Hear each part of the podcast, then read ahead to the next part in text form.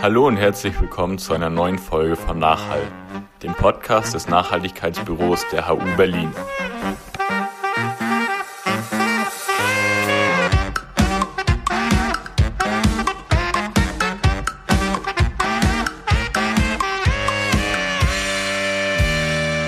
Herzlich willkommen zurück zur zweiten Folge von Nachhall, äh, unserem Podcast. Und heute hört ihr die Auftaktveranstaltung vom Studium Ökologikum.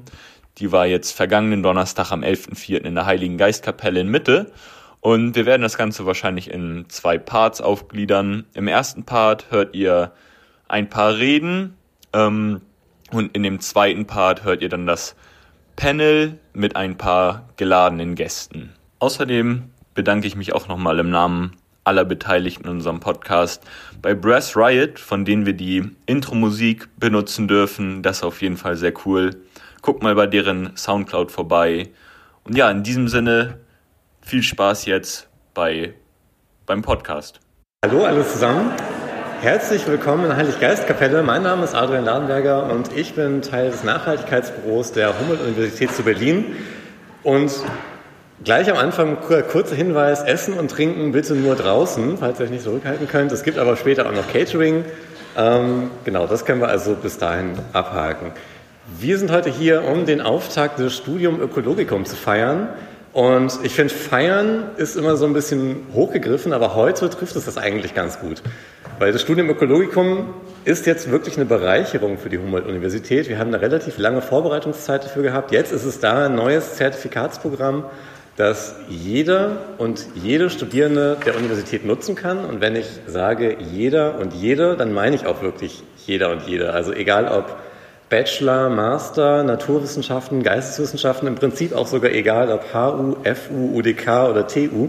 Jeder kann zu uns kommen und diese Kurse besuchen, sich im Prinzip auch Punkte in seinem eigenen Studium anrechnen lassen, weil es das äh, mit dem Prüfungsbüro vereinbar ist, was es aber für HU-Studenten in der Regel ist und eben am Ende auch noch mit einem Zertifikat rausgehen, was euch und diesen Studierenden bescheinigt, wie nachhaltig sie studiert haben.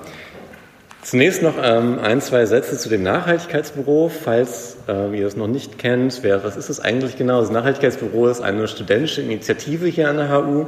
Uns gibt es seit ungefähr sechs Jahren und wir setzen uns dafür ein, die HU nachhaltiger zu gestalten. Und seit einigen Jahren haben wir auch eine Ringvorlesung, die mittlerweile sogar jedes Semester stattfindet. Und wir alle sind gerade sogar Teil dieser Ringvorlesung, weil heute nämlich der erste Termin der Sitzung ist, aber dazu gibt es später noch ein bisschen mehr. Warum brauchen wir eigentlich ein Studium Ökologicum?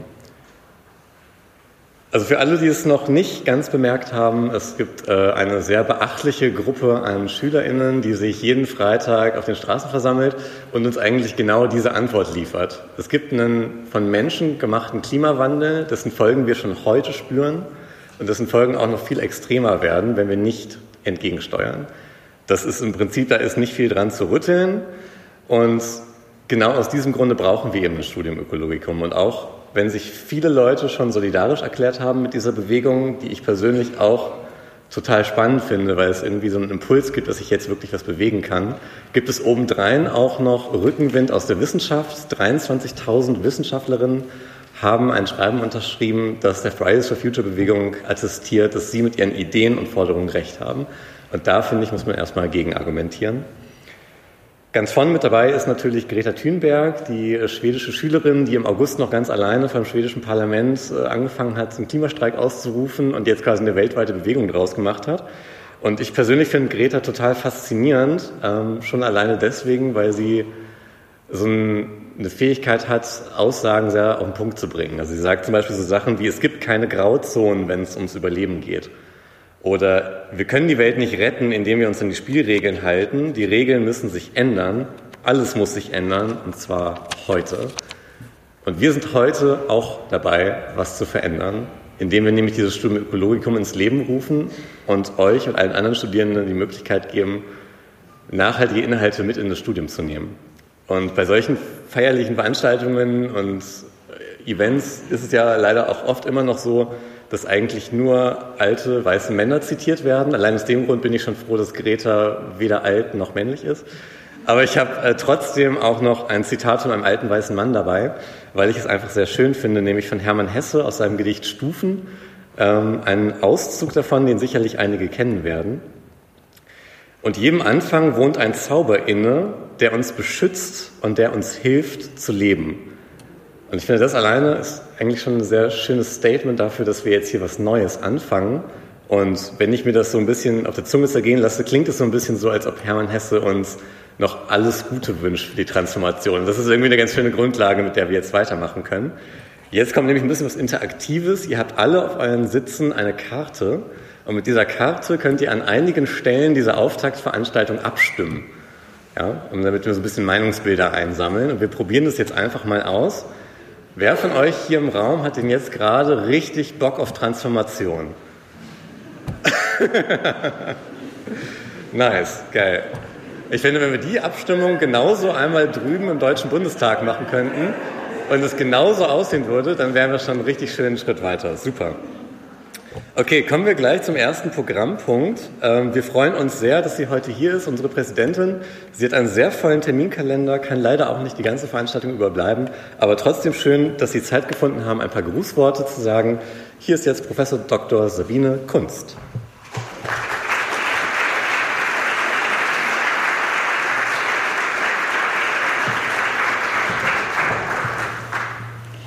Ich weiß nicht, geht das hier ein ganz bisschen runter? Oder? Äh, gut, dann wir, wollen wir mal lieber hier die Installation nicht zerstören. Ja? Es geht jetzt so wunderbar. Liebe Studierende, äh, lieber Herr Schneider, liebe Studierende und Nachhaltigkeitsaktivistinnen und Aktivisten, die Sie jetzt so lange Jahre auch äh, über sich miteinander beschäftigt haben und auch dann tatsächlich einfach den Weg gefunden haben zu einer breiten Studierendenschaft, sodass wir ja bei einer öffentlichen Veranstaltung vor ein bisschen mehr als einem Jahr oder danach gemeinsam beschlossen haben, dass wir äh, die Ressourcen so weit zur Verfügung stellen, dass sie jetzt heute tatsächlich starten können mit dieser Ringvorlesung. Also herzlichen Dank für Ihr Engagement, für die Einladung und für die Auftaktveranstaltung für das Studium Ökologicum. Sie haben ja schon viele Punkte angesprochen, gerade die auch mir wichtig waren, nochmal eingangs zu erwähnen. Ähm, wenn man jetzt nur wenige Tage zurückschaut und wir an den letzten Samstag denken, heute ist es ziemlich kalt. Am letzten Samstag war es ganz außergewöhnlich warm, nahezu sommerlich. Und äh, wenn man dann tatsächlich die Situation sieht, wie vorverlagert äh, in diesem Jahr die Obstblüte sich aufmacht, mit allen Effekten, die das dann auch für die Produktion nachhaltiger Lebensmittel hier direkt in der Region hat. Ich denke jetzt an den Obstbau äh, um Werder rum, äh, wo ich privat äh, wohne.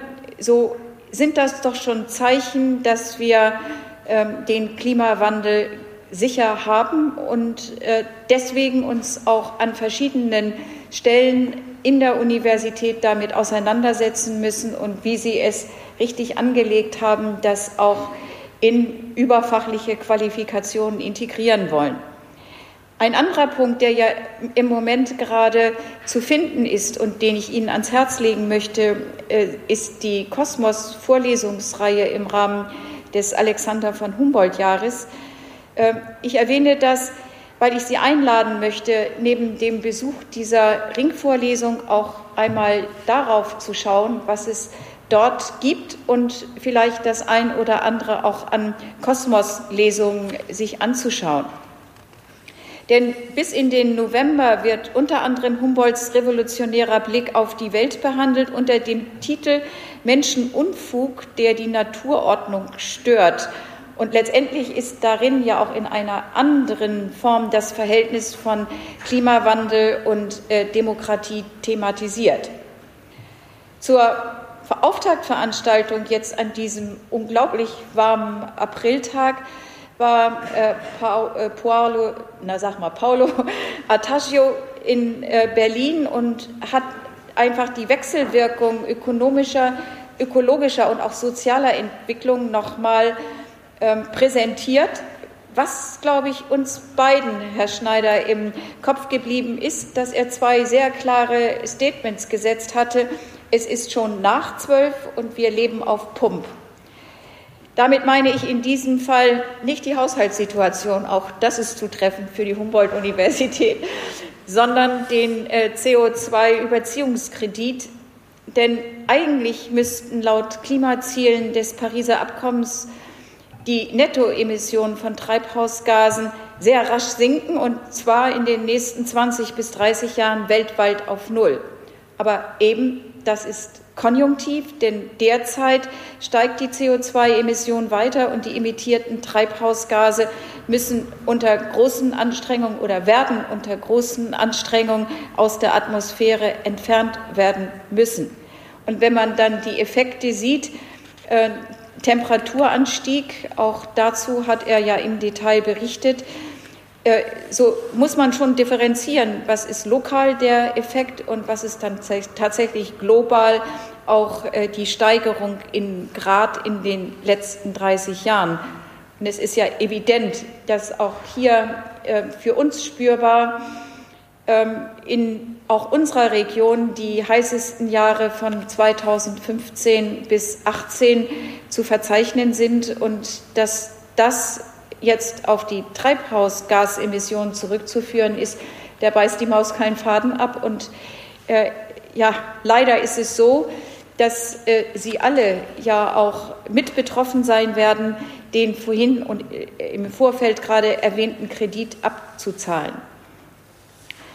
Gelingt dies nicht, äh, wird es einfach Folgen haben, an die man sich zum Teil anpassen kann, zum Teil auch nur sehr schwierig anpassen können wird, sodass es äh, tatsächlich, worauf auch Sie abhoben, wichtig ist, dass es jetzt auf breiter Front in unserer Gesellschaft ähm, eine Bewegung gibt, bei der ohne weiteres Zögern die Nachhaltigkeit auch ähm, angegangen wird, und zwar weniger mit Schnacken, sondern auch mit aktiver Handlung. Ein ganz wichtiger Punkt ist, äh, dass Sie die Gelegenheit haben, die komplexen Herausforderungen jetzt in dieser Ringvorlesung und in den ergänzenden Veranstaltungen auch so untersetzt sich nochmal anzuschauen, dass man ähm, wirklich äh, im Detail mit auch mitnehmen kann, in welcher Form tatsächlich eine Aktion möglich ist und wie sich die Fakten für welche Aspekte verhalten. Auf die Mobilisierung und die Bewegung Fridays for Future hatten Sie bereits angesprochen.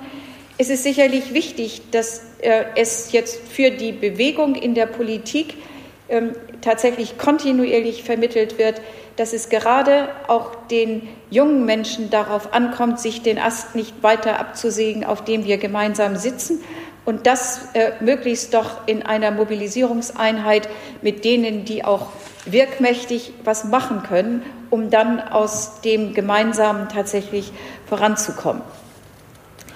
Damit äh, sollte es gelingen, auch zukunftsfähige Entscheidungen äh, verantwortungsbewusst treffen zu können, äh, gerade auch wenn Sie sich jetzt äh, im Laufe auch einer solchen Veranstaltung kritisch reflektierend mit dem auseinandersetzen, was es an komplexen Konzepten auch nachhaltiger Entwicklung gibt und in welchen Teilaspekten man das dann hier auch diskutiert. Die Humboldt-Universität hat dafür ein Angebot äh, zusammengestellt. Die Humboldt-Universität ist gut. Die Initiative der Studierenden in enger Kooperation mit den Wissenschaftlerinnen und Wissenschaftlern von IRI Thesis. Beiden Gruppen ganz herzlichen und ausdrücklichen Dank an dieser Stelle. Ich finde das toll, dass Sie es bis hierher getragen haben und dass mit diesem Zertifikatsprogramm jetzt die Möglichkeit besteht, einen individuellen Schwerpunkt mit dem, auf das Thema Nachhaltigkeit zu setzen und Kompetenzen einer Bildung für nachhaltige Entwicklung zu erwerben.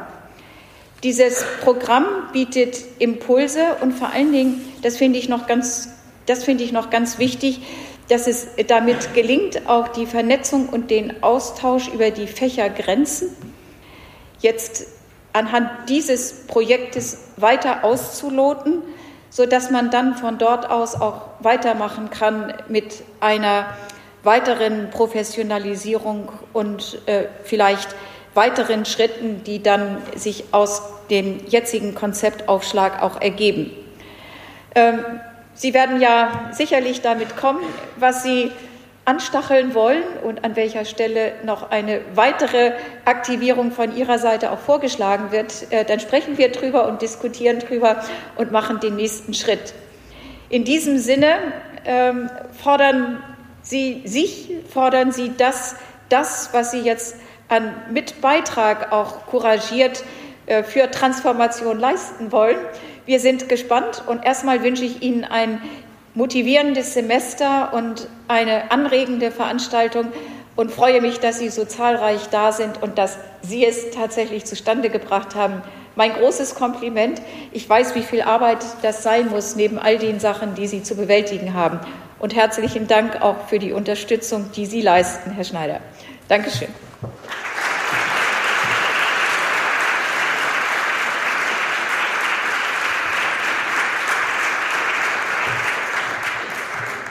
Ja, vielen Dank, Frau Kunz, für die Worte. Ähm, wir gehen gleich weiter zum nächsten Teil. Wir hören jetzt Professor Dr. Christoph Schneider, der auch mitverantwortlich ist für die Ringvorlesung und er wird sicherlich ein paar Worte zur Ringvorlesung verlieren und aber auch einen wissenschaftlichen Input dazu, warum wir denn heute hier alle sitzen.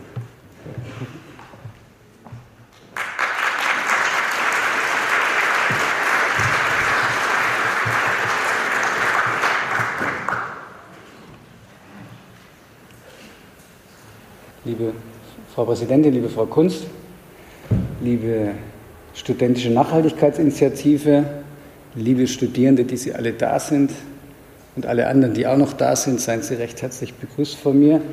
Ich freue mich ungemein, dass ich heute hier oben stehen darf. Ich möchte auch noch so ein paar kurz persönlich ansprechen, weil ich einfach finde, dass diese stellvertretend für die ganze Initiative stehen und das Ding vorangebracht haben. Also lieber Adrian, liebe Mala, lieber Josef, ja, lieber Christoph, ähm, ganz großartig, wie ihr dieses Ding vorangebracht habt, zusammen mit allen anderen und wie ihr über die Jahre hinweg euch nicht habt entmutigen lassen, dadurch, dass die Dinge immer viel komplizierter sind und man in der Humboldt-Universität doch einfach wissen muss, wie die administrativen und bürokratischen Wege gehen, um etwas auf den Weg zu bringen. Eigentlich ist es ja fast eine Trauerfeier heute, denn wir müssen traurig sein darüber, dass wir dieses Event nicht schon vor zehn Jahren hatten. Ja? Aber ich freue mich trotzdem natürlich, dass wir heute hier sind und diese Auftakt, ähm, Auftaktveranstaltung haben. Gleichzeitig ist das ja auch die erste Sitzung der Ringvorlesung, die wir aber doch jetzt schon seit etlichen Jahren machen. Ich bin jetzt, glaube ich, seit vier Jahren dabei. Jetzt gibt sie seit neuestem semesterweise und nicht mehr jahresweise. Und jetzt ist sie auch eingebunden in das Studium Ökologicum. Und wir haben auch die Ringvorlesung aufgebohrt mit einem Posterseminar versehen, sodass sie im überfachlichen Wahlpflichtbereich jetzt auch fünf Punkte gibt und nicht nur drei, dass sie so als echtes halbes Modul zählt. Also wir haben über die Jahre hinweg die Dinge entwickelt und das ist gut so. Ja? Ähm, Setting the Scene. Ich habe ein paar Minuten bekommen, ein paar Dinge zu sagen und versuche dem entlang zu gehen. Frau Kunz hat schon gesagt, dass ja dieses Jahr auch die Kosmos-Vorlesungen sind. Diese Kosmos-Vorlesung ist was Neues. Frau Kunz, ich glaube auch, wir sollten das nicht bei 2019 belassen. Wir sollten die Marke Kosmos-Vorlesung für die Humboldt etablieren und weitertragen. Vielleicht nicht mit zehn Terminen pro Jahr, aber das ist, glaube ich, ein Format, was sich lohnt. Und die Kosmos-Vorlesung ist Teil von der Ring-Vorlesung. Also was Frau Kunst Ihnen angeboten hat, da mal reinzuschnuppern, das geht viel weiter. Genauso wie Sie bei der Ring-Vorlesung ein Portfolio abgeben können. Sie müssen ja, wenn Sie die Credit Points nachher gut geschrieben kriegen wollen, im überfachlichen Wahlpflichtbereich mindestens fünf solcher Portfolios abgeben. Sie dürfen diese Portfolios auch zur Veranstaltung der Kosmos-Vorlesung machen. Ja? Und da ist zum Beispiel gleich dann der nächste Termin, ist glaube ich der 25. April mit Wolfgang Lucht, der bei uns S-Professor im Geografischen Institut der Humboldt-Universität ist und auch am Potsdam Institut für Klimafolgenforschung, ein Redner mit dabei, der ganz, ganz großartig sie, sie, glaube ich, mitnehmen kann. Und auf den Vortrag von der Patricia Nanz zu Demokratie und Klimawandel hat Frau Kunst ja beispielsweise schon hingewiesen. Also wir haben da zehn Veranstaltungen, jetzt noch neun, weil die mit Paula Tasche und dem Bundespräsidenten war ja schon letzten Samstag und die sind alle toll. Und die passen alle super zur Ringvorlesung. Ja? Und Alexander von Humboldt hat uns das gesagt, ja, öffentliche Vorträge sind ein leichtes und entscheidendes Mittel, um die schlechte oder gute Verkettung einzelner Teile einer Lehre zu prüfen. Und das ist gerade bei Nachhaltigkeitsfragen ein entscheidend wichtiger Punkt. Das ist ein so komplexes und so trans- und interdisziplinäres Thema, dass man die schlechte oder gute Verkettung der einzelnen Teile immer wieder zu prüfen hat. Ja? Und im, damit rekurrieren wir, glaube ich, auf Alexander von Humboldt nicht nur für die Kosmos-Vorlesungsreihe, sondern wir können das auch als eine Blaupause für die Ringvorlesung Nachhaltigkeit ein Stück weit ansehen. Also alle Vorlesungstermine der Kosmos-Reihe sind auch Teile dieser Ringvorlesung. Donnerstags 19 Uhr den Auftakt macht dann in drei Wochen dann den Auftakt, nach dem Auftakt Wolfgang Lucht. Wir planen auch Live-Übertragungen, weil wir im Senatssaal vermutlich nicht für alle, die da Platz haben wollen, Platz finden werden. Sie müssen sich für die Veranstaltung auch über die Internetseite zum Humboldt-Jahr anmelden. Aber wir versuchen mit dem CMS das so hinzubekommen, dass wir einen Livestream in einen parallelen Hörsaal machen können. Was wir auf jeden Fall haben werden, ist ein Stream, den wir auf dem Repository ablegen, sodass Sie auch den später noch über Moodle hören können und Ihr Portfolio auch noch ein paar Tage danach noch machen können. Allerdings das mit der Live-Übertragung muss ich mit Herrn Schulze vom CMS noch zu Ende besprechen. Was auch in dieses Humboldt-Jahr gehört, da muss ich ein bisschen Werbung machen, ist die Cosmos Conference. From Alexander von Humboldt's Cosmos to Today's Global Challenges, Navigating the Sustainability Transformation. Und da gibt es eine Schatzsuche, ein Treasure Quest in dieser wissenschaftlichen Konferenz. Und diese Schatzsuche, da werden wir alle Wissenschaftlerinnen, die für diese Konferenz angemeldet sind, auf 17 Gruppen, nämlich 17 Sustainable Development Goals der United Nations, verteilen. Und die Schatzsuche ist, dass diese bunt zusammengewürfelte Truppe interdisziplinär zu einem SDG etwas ausarbeitet, einen Schatz hebt, der dann am Ende der Konferenz präsentiert werden soll.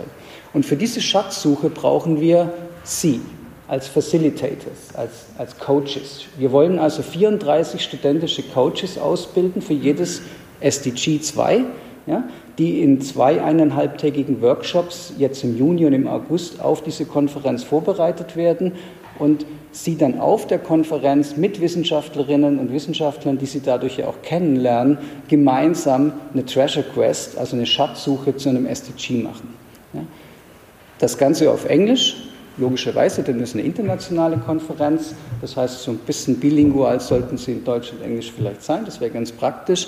Und ich schicke Ihnen über Moodle dann für in der Ringvorlesung Informationen, wie Sie sich dafür bewerben können, dabei zu sein. Sie kriegen so ein kleines Handgeld für uns als Aufwandsentschädigung auf der Konferenz und vor allem ein Zertifikat, dass Sie diese Arbeit übernommen haben. Ich glaube, das ist eine tolle Gelegenheit, eine tolle Möglichkeit, im Sinne der Humboldt-Universität Lehre ganz nah an der Forschung zu machen, sich direkt in das Thema mit einzubringen. Jetzt kommt was, Frau Kunst, das ist so außerhalb dessen, was Sie normalerweise erleben. Das ist ja nämlich auch gleichzeitig die erste Veranstaltung der Ringvorlesung. Und dazu gehört immer, dass der, der Verantwortlichen eine Lehrveranstaltung macht, sagt, was die Randbedingungen sind. Ja? Und die sage ich jetzt ganz kurz. Die Folien kommen sowieso auf Moodle und dann können Sie das im Detail nachgucken. Also es gibt fünf Credit Points, wenn Sie die beiden Teile der Prüfungsleistung bringen, nämlich eine Ausarbeitung und Präsentation eines Postes zu einem speziellen Thema der Nachhaltigkeit und die dazugehörende Dokumentation und eben fünf kurze Berichte in Form eines elektronischen Portfolios, was über Moodle abzugeben ist, zu fünf Terminen der Ringvorlesung oder der Kosmosvorlesung. Die dieses Portfolio wird digital abgegeben in Moodle, da steht auch drin, wie das genau geht. Und es ist immer so, donnerstags ist die Vorlesung und Sie haben Zeit bis Sonntag Nacht oder vielmehr Montag früh um eins das abzugeben. Ja? Und Sie können es nur über Moodle abgeben und nur dort über den verschalteten Testbogen, der dort hinterlegt ist. Und die Frequently Asked Questions, nein, Sie können es nicht mir später per Mail schicken. Nein, ich akzeptiere nicht Entschuldigungen wie das Wi-Fi hat nicht funktioniert. Dann gehen Sie halt zum Nachbar. Ja? Auch alles andere. Ich habe zu viel Arbeit damit, wenn ich immer irgendwelche Extrawünsche bedienen muss und deswegen ist das eine harte Regel. Ja? Von Donnerstag 17 Uhr bis Sonntagnacht haben Sie auf Moodle die Chance, dieses Portfolio einzureichen. Und der Moodle-Kurs steht hinter Ihnen, das ist die ID 88355 und der Selbsteinschreibeschlüssel für Sie ist SDG, große Buchstaben 2019. Die Ringvorlesung ist im die kommenden Wochen Donnerstag 16 bis 18 Uhr im Raum 0007, Haus Vogteiplatz, 5 bis 7 und Vorsicht, in Agnes ist eine falsche Raumangabe. Ja, ich versuche das noch die Woche zu editieren, aber ich kann es nicht selber editieren. Das Prosteseminar hat seine Vergabe der Poster am 25.04. zum Termin der Ringvorlesung und die Präsentation der Poster ist der 13. Juni. Das ist die ähm, ist, sind Termine, die Sie frei halten müssen, weil Sie dort Ihre Prüfungsleistung sozusagen darstellen. Was jetzt hier gerade nicht gezeigt wird, aus einem Grund, den ich gerade nicht verstehe, doch das ist auf der Folie vorher, die Prüfungsanmeldung für die Ringvorlesung ist vom 1.5. bis zum 30.5. möglich und das Ende der Rücktrittsfrist ist der 6. Juni 2019. Also denken Sie dran, fünf Credit Points im überfachlichen Wahlpflichtbereich können wir Ihnen nur gut schreiben, wenn Sie zur Prüfung angemeldet sind. Und wenn Sie dann doch nicht an der Prüfung teilnehmen wollen, müssen Sie zurücktreten, sonst müssen wir ein Nichtbestehen eintragen. Ja? Und deswegen sind diese Termine für Sie wichtig. So, jetzt komme ich zu dem, was die Frau Kunz jetzt leider verpasst, nämlich ähm, schon zweimal jetzt in den ersten von meinen beiden Vorrednerinnen genannt, ähm, ist Fridays for Future, diese Schülerinitiative.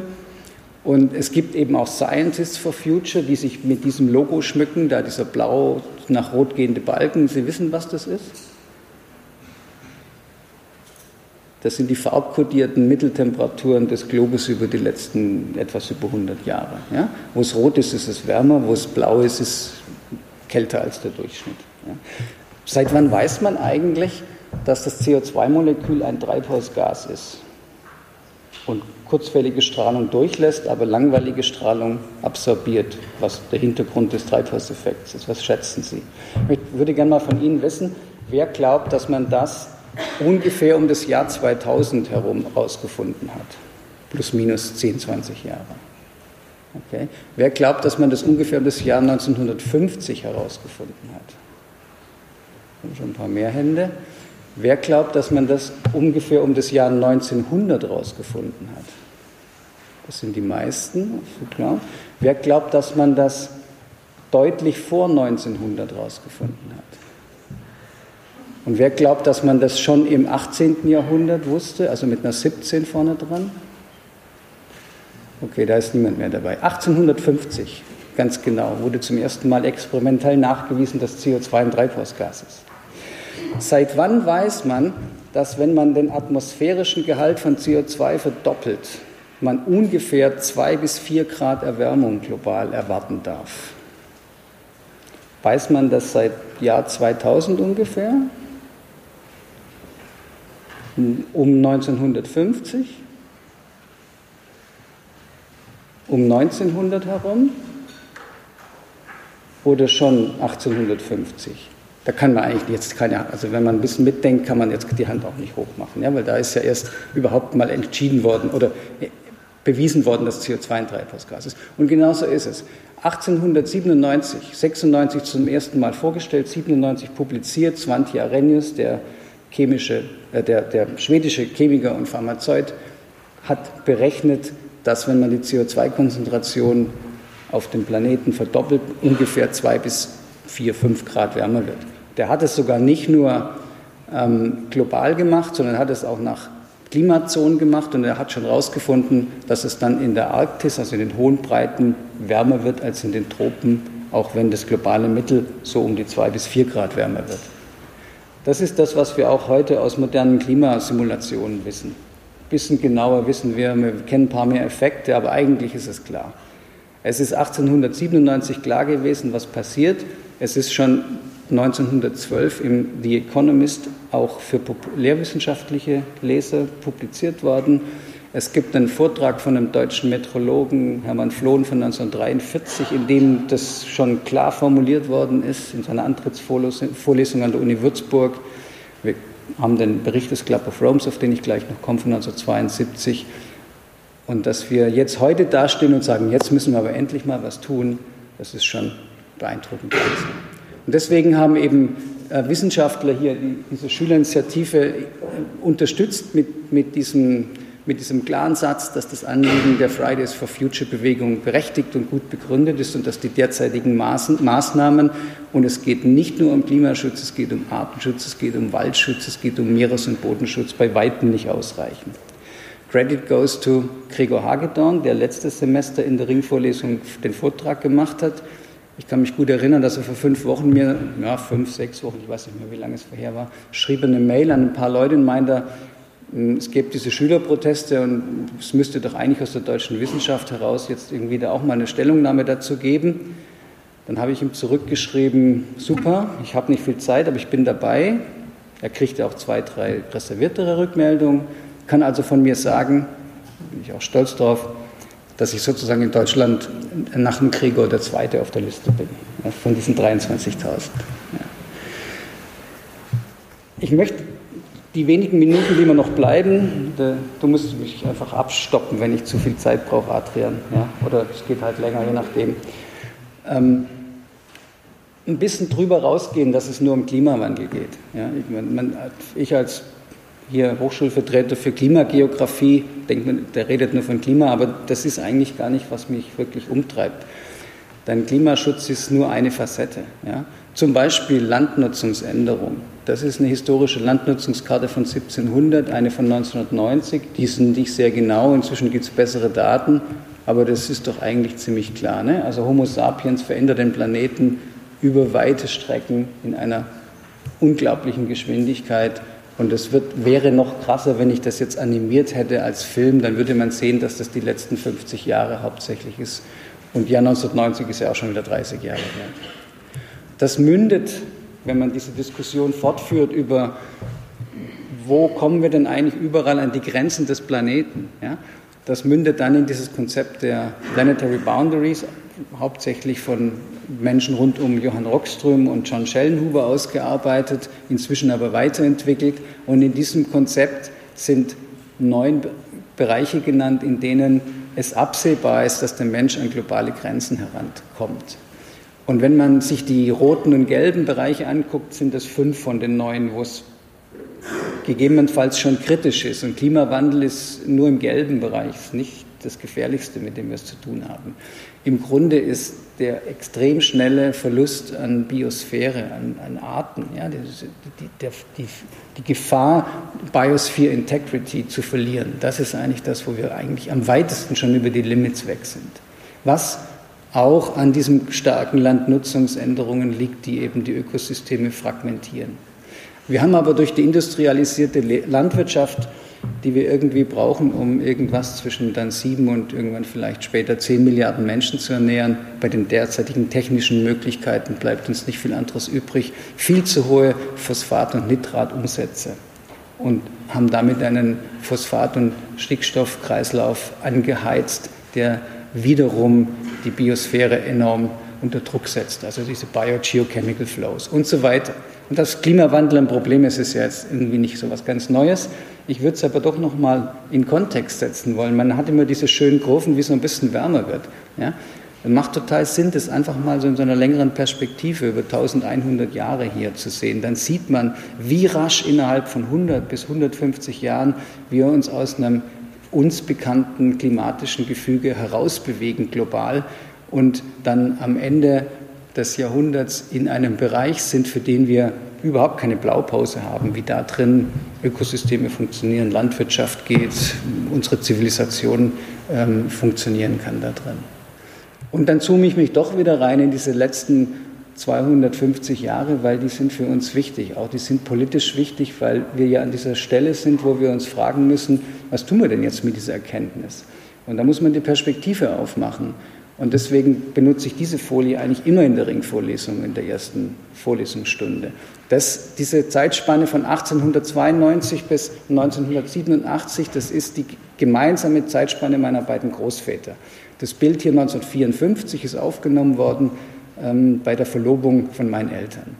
Die, diese Generation, die haben zwei Weltkriege erlebt, überlebt, in Deutschland immer mal wieder aufgebaut, mitgeholfen und waren sich der Herausforderung der sozialökologischen Transformation schlicht nicht bewusst. Zwar war die Kenntnis grundsätzlich akademisch da, ne, 1897 Svante Arrhenius, aber denen war das nicht klar, der, der ganzen Gesellschaft war das nicht klar bis ca. 1980, was da auf dem Spiel steht. Das ist jetzt meine Lebensspanne. Das kann ich jetzt von mir nicht mehr behaupten. Ja? Also ich bin hier mittendrin, ähm, habe selber einen viel zu hohen CO2-Fußabdruck, wie wahrscheinlich die allermeisten von Ihnen, auch wenn Sie noch so ökologisch im Kopf unterwegs sind, dann wollen Sie halt doch die Welt bereisen. Und wer einmal in zehn Jahren über einen großen Teich geflogen ist, der braucht sich schon nicht mehr irgendwie großartig als irgendeinen so Öko feiern lassen. Der hat nämlich sein CO2-Budget schon verraucht. Ja. So, und dann ist ja nicht so, dass irgendwie die, die es wirklich trifft, also sie trifft es ja auch schon, mich wahrscheinlich knapp nicht mehr, wenn ich so bis 2065 leben sollte, dann bin ich 100 Jahre alt, ne, dann kriege ich es noch mit, aber nicht mehr so ganz richtig. Sie kriegen es viel härter mit. Aber die, die es wirklich abkriegen, die sind ja da. Die sind, die sind inzwischen sogar schon so alt, dass sie mit demonstrieren könnten. Also hier ist mal Ihre Lebensspanne, so typische Studierende. Ich habe jetzt mal Geografie geschrieben, aber das stimmt nicht, das meine ich hier nicht. Ne? Und dann meine Enkeltochter, die ist 2011 geboren, die hat eine Lebenserwartung, die geht ja schon ins 22. Jahrhundert. Ne? Denn äh, Frauen haben heute eine Lebenserwartung von über 90 Jahren, wenn sie jetzt geboren werden. Also dann sollte, könnte die dann noch da sein. Ja? Also die wird sogar die Klimasimulation sozusagen überleben, die typischerweise immer 2100 abgebrochen werden, wie wenn es danach nicht mehr wärmer werden würde. Ja? So, also die, die das wirklich auszubaden haben, die sind schon da, die sind sogar schon alt genug, um zu demonstrieren. Und zum Glück tun sie das ja jetzt auch. Ja? Ähm, wo stehen wir da? Wir stehen da ganz schlecht, weil wir nämlich, was die historischen Emissionen angeht, irgendwo zwischen dem 4.5 und dem 8.5 Szenario unterwegs sind. Das 8.5 Szenario nenne ich immer gern das Donald Trump Szenario, also Business as usual. Aber der ist ja beileibe nicht der Einzige, der äh, Business as usual macht. Bin gleich fertig. So. Und wenn man da runter will zu diesen Paris-konformen 1,5 bis, bis 2 Grad, dann muss man das sich jetzt ganz schön anstrengen. Dass das nicht nur Klimawandel ist, soll diese Folie kurz zeigen. Die zeigt, dass in den letzten 50 Jahren wir überall the Great Acceleration haben, in allen Flows, in allen biochemischen Flows.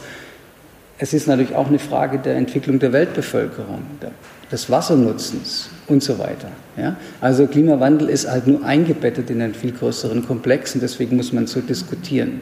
Und das Problem ist nicht, dass wir mehr Wohlstand wollen, sondern das Problem ist, dass wir Wohlstand durch materiellen Besitz definieren und dass wir viele sind. Und das rekurriert auf Donella und Dennis Meadows, die beide für den Club of Rome 1970 die berühmte Studie gemacht haben, Limits to Growth. Und ich bin immer nicht bereit, Wissenschaft so unterkomplex zu verhandeln, sondern man muss es mit der Komplexität machen, die das System halt hat. Das war ein nulldimensionales Modell, was die aufgebaut haben. Und mit diesem Modell haben sie die damals verfügbare Rechnerkapazität genutzt. Eigentlich ist es Donella Meadows, die, Frau ja, von, dem, von diesem Ehepaar, die wirklich das Brain hinter dieser Geschichte war. Und was bei dem World Model Run als Standard rauskommt, das ist, dass hier die, die Populationskurve der Erde steil nach oben geht und in der zweiten Hälfte des 21. Jahrhunderts plötzlich wieder abbricht, weil die Ressourcen nicht mehr da sind, weil die Nahrungsmittel nicht mehr zur Verfügung stehen. Ja, wenn also irgendwann zwischen 2040 und 2080 nicht mehr als eine halbe Milliarde Menschen mehr pro Jahrzehnt gibt, sondern plötzlich eine halbe Milliarde Menschen weniger pro Jahrzehnt, dann können Sie sich mal überlegen, wie die denn verschwinden. Die gehen ja nicht wie die Lemminge einfach irgendwie weg, ja? Sondern das bedeutet, dass es da Nahrungsmittelkrisen gibt, dass es da kriegerische Auseinandersetzungen gibt, dass wir in eine Welt der Krise laufen. Die haben auch gezeigt, dass man das anders tun könnte. Man kann das World Model One mit anderen Parametern füttern und dann kriegen die das, kriegt man das hin, die Bevölkerungszahl zu stabilisieren und den Ressourcenverbrauch zu stabilisieren. Es gibt eine Studie, die versucht hat, nachzuprüfen, was denn seit 1970 als Limits to Growth gemacht worden ist, passiert ist. Und die haben die dünn gezogenen Linien, das waren die Daten, auf denen die Studie 1972 veröffentlicht worden ist, mit den, dick, mit den Daten, die seither gemessen wurden für die gleichen Parameter oder beobachtet worden sind, verlängert. Das sind die, die, die fettgetruppten Bereiche. Und wenn man das für alle Parameter im World Model One macht, dann stellt man fest, dass das erschreckend nah an diesem Standardlauf ist, der eben tatsächlich in der zweiten Hälfte vom 21. Jahrhundert diesen Einbruch produziert. Also ist nicht so, Club of Rome, ja, die können ja viel erzählen, ist ja nicht eingetreten. Fakt ist, wir sind einfach noch nicht da, wo das eintreten könnte, was im World Model One als ein Szenario ist, nämlich der Zusammenbruch von Zivilisation und Populationsmuster auf der Erde. Und deswegen ist es gerade so prekär und deswegen haben äh, Schülerinnen und Schüler so viel Recht, dass sie jetzt sagen, hey, es, ähm, es, es ist hier keine Frage mehr, ähm, bisschen mehr, bisschen weniger, sondern es geht jetzt ums Ganze. Ja. Und ums Ganze geht, heißt zum Beispiel, was so schön mit Carbon Crunch beschrieben ist, dass die Emissionen halt runter müssen und dann auch ins Negative gehen müssen. 2016 ist schon längst durch, 2020, wenn wir da den Umkehrpunkt schaffen würden, dann müssten wir 2038 schon bei einer Nullemission sein. Aber nicht nur im Energiesektor, auch beim Gebäudeheizen, auch im Transport und auch in der Landwirtschaft. Und das ist mit einem Kohleausstieg bis 2038 niemals zu schaffen. Ja? Da ist es viel zu spät. Also man kann nicht zu einer Nullemission bis 2040 kommen, wenn man gerade mal bis 2038 aus der Kohle sein will. Das ist ja nur ein erster Schritt. Das muss einfach schneller gehen. Ja, ja das sind so die Randbedingungen, vor denen auch diese Nachhaltigkeitsvorlesung dann ähm, in die so und so vielte Runde geht. Und ich mich freue, dass Sie alle dabei sind. Ich habe zwei Take-Home-Messages an der Stelle. Die eine Take-Home-Message ist, dass das Versagen der Deutschen im, zur Zeit des Faschismus in den 30er, 40er Jahren wahrscheinlich historisch klein ist gegenüber dem Versagen der heutigen Zeit weltweit bezüglich der Verantwortung gegenüber der Zukunft. Ja? Also wenn Sie darüber nachdenken, mit welcher moralischen Schärfe wir zum Teil über die Großväter und Urgroßväter richten, die und Mütter vielleicht auch, die zwischen 1930 und 1945 die falschen Entscheidungen getroffen haben, die falsche Haltung gehabt haben, dann ist das möglicherweise für die Frage, vor der wir jetzt gerade stehen, von einer ganz ähnlichen moralischen Tiefe zu denken. Ja? Unsere Verantwortung ist immens an der Stelle. Und wenn wir das jetzt nicht rumreißen, dann müssen wir uns von unseren Nachfahren in 100 Jahren das eben auch entsprechend vorhalten lassen. Und die zweite Take-Home-Message ist die, werden Sie radikaler. Wenn Sie erkannt haben, dass das so ist, dann werden Sie radikaler. Sie müssen radikaler werden, denn wenn man einen Kohleausstieg erst 2038 verhandeln kann, dann reicht es nicht. Das reicht einfach nicht. Ich sage radikaler, ich meine nicht militanter. Nicht, dass wir missverstehen. Ja? Damit möchte ich es bewenden lassen. Danke für die Überziehungszeit und danke für.